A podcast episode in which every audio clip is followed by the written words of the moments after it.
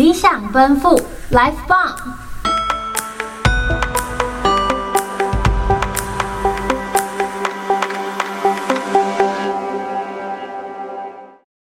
欢迎收听《理想奔赴 Life Bomb》，我是今天的主持人侯玉珍，我是 Jerry。好，大家好，我们今天会跟大家讲到上次讲到的历史观点。我们觉得历史是由胜利者的角度来书写的，可能透过教育场域里面的课本啊、教科书，可以看到同一个事件不同国家的版本。我们可以透过媒体试读的能力，然后多阅读一些新闻或者是文章，可以更了解这件事情的全貌。那最近有一个事件是香港文化的博物馆将要被闭馆了。对。那就是呃，原本原本政府想要把在尖沙咀的香港科学馆，然后把它改设成国家发展成就馆，然后就把原原本的香港科学馆就搬过去香港文化馆。嗯，但文化博物馆就这样就被封馆了。嗯，对，它就面临了一连串的，就是里面有呃有。保留很多很珍贵的展展品，包括李小龙、那金庸、那还有梅艳芳。嗯，那香港文化博物馆里面都是有一些在，都是在展览什么呢？都是在展览一些能最能够代表香港流行文化的一些这样象征。嗯。比方说李小龙，嗯，那在文化博物馆里面，他有展出四百多件李小龙的珍贵的产品，嗯，那包括他生前的服装、他的手稿，因为他也是一个哲学家，他有写一些有关于哲学，然后跟功夫有关的书，那还有他的那时候电影海报等等，那其实他是很代表香港流行文化的很重要的 icon，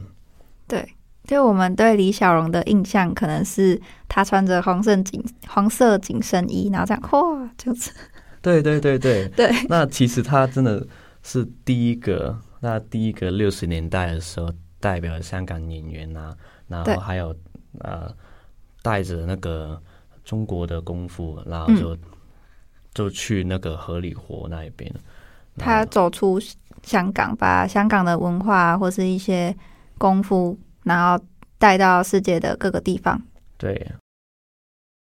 所以他冲出这个亚洲，然后他在全世界其实都有很很红，就是很。只要讲到李小龙，大家都知道是谁。对，那个知名度是真的只有他才可以做到，然后后面还影响很多电影演员，那包括在西方开拍的电影也有。去向他致敬啊，嗯、或是以他来取材啊，怎么的？嗯，那其实香港文化博物馆一直以来都是呃全世界的李小龙粉丝来朝圣的地方。嗯，那所以这样就被杀馆，就是被封关闭，被迫关闭，其实是真的很可惜的。是，那还有展出其他流行文化吗？的，比如说像是小说啊，或是音乐方面的，有，就是他有一个馆叫金庸馆，嗯，啊，金庸是呃香港的很很有名的武侠小说的作家，嗯，那他的小说的作品是完全影响到整个亚洲地区的。武侠小说，其实是很影响到香港的流行文化的，嗯，那他在。金庸笔下作品，他有翻译过成日文、英文，然后改拍成很多很多的电影跟电视剧。对。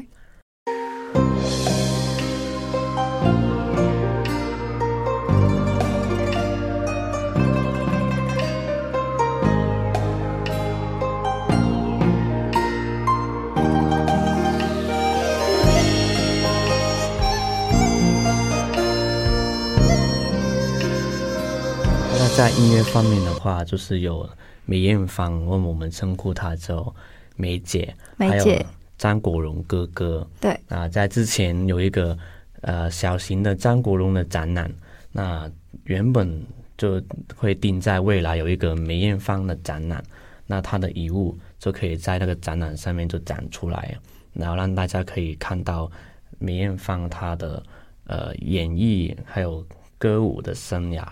对，但是现在香港文化博物馆就是直接就是没有预警的直接被封馆，那会造成什么影响？那就会造成很多很多藏物，还还有刚刚说的梅艳芳梅梅姐的遗物，他们就呃居无定所，就是可能他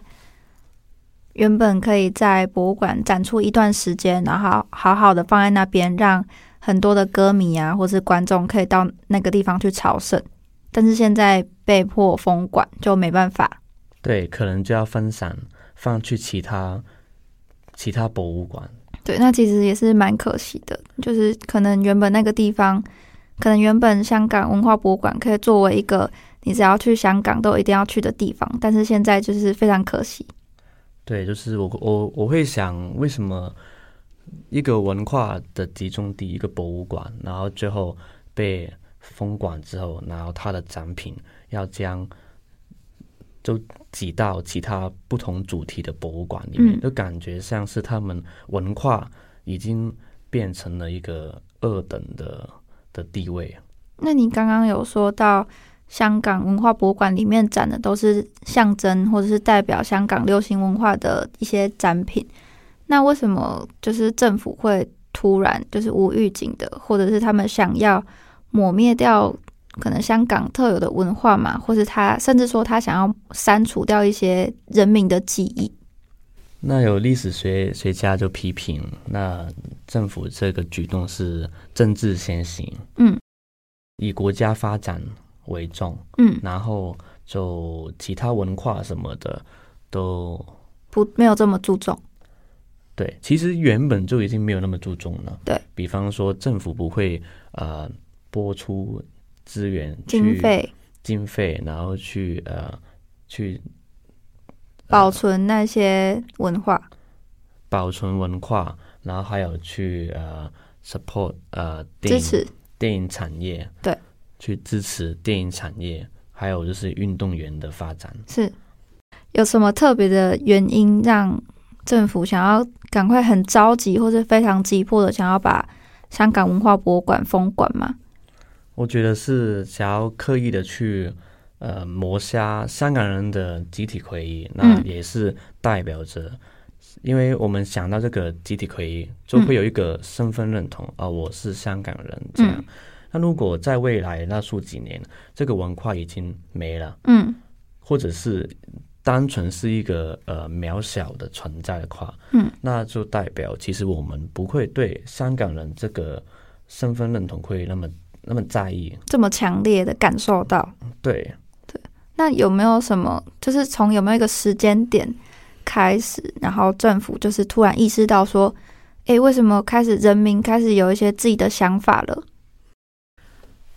从雨伞运动过后，那就开始有这个很强烈的本土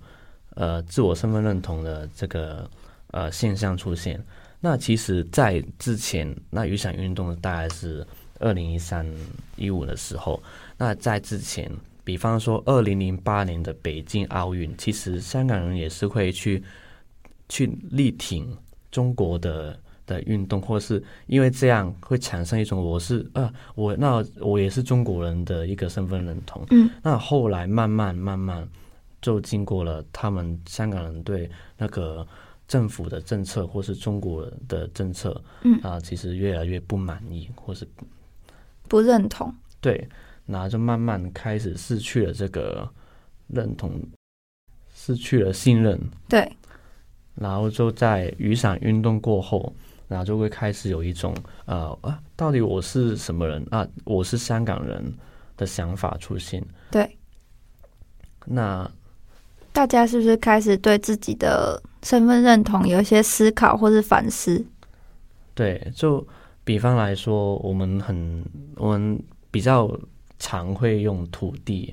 来去、嗯、呃讲我们的归属感是来自于哪里？对，那可能老一辈会去呃讲自己的根，比如说我在台湾，然后我就会说我是台湾人，我觉得我是台湾人，或者是说那个历史的渊源，对，可能是哦，呃，他们是从中国，然后嗯，然后就可能国民党撤退来台湾的历史渊源，然后导变成说有一些老人家会觉得。我们的原本最原本的祖国就是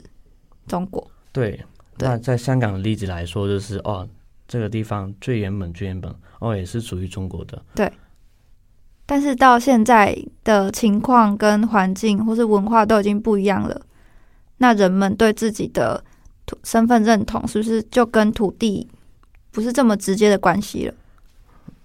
对，就是会跟那个历史的渊源没有什么太直接的关系。嗯，我们会比较呃关注现在，现在我，现在我在居住的这个土地，我在这边拥有的一些集体的回忆，或是我在这边成长，那其实就已经是呃，比方说，嗯、呃，台湾人没有经历过呃以前国共。嗯，国共内战的时候，嗯，那其实他们也没有经历过那个时候，呃，国民党从从中国移居来台湾的时候，那所以其实他们不会有一个呃自我身份认同，是觉得哦，我是从中国过来的，所以我是其实我是中国人这样子。对，所以现在就很像呃，就台湾人跟香港人一样，我居住在这个地方，那所以其实我是拥有这个土地的身份认同。因为对我来说，我的生长环境或是我所得到的记忆，我得到的资讯，其实都已经跟过去不一样了。所以我觉得身份认同也是可能会有时代的改变或者是差距。对，或者是说呃价值观，我我跟一群拥有相同价值观的人在一起，那他们也是呃在香港长大的。嗯，那这样的话，我就会对这群人产生一个认同。我会觉得我们都是香港人，但是即使我们不在香港的土地上，我们也会觉得我们是香港人。对，我们从香港文化博物馆被迫倒闭这件事情，我们可以发现，其实香港的某些记忆或者是历史的足迹正在被抹灭。那是不是之后？生活在香港土地的人就没办法记得他们之前发生过的事情，然后也没办法留下一些他们觉得很珍贵的记忆。那我觉得，一个土地最重要的是内在的那个历史价值，还有那个文化。嗯，那如果最后掌权者他去磨杀里面的最重要的历史价值跟文化之后，就会剩下。一个外壳，嗯，只剩下繁华的精致，只剩下我们可能外表看看香港的外表，看到可能它的经济很繁荣，或者是它可能有很好吃的美食，或者是它的呃交通很便利。我们只看到这些好的地方，或者是政府想要让我们看到的地方。对，那中间的真实性，就是从那个地方，这个城市。从刚开始被开发，然后到现在，中间整个过程，整个真实历史的过程，嗯，然后中间产生了各种不同的文化，嗯，那其实这才是一个地方真正的价值。那如果如果这种东西都没了，都已经删掉了，那我就是对我来说是只剩下一个呃没有灵魂的土地，嗯。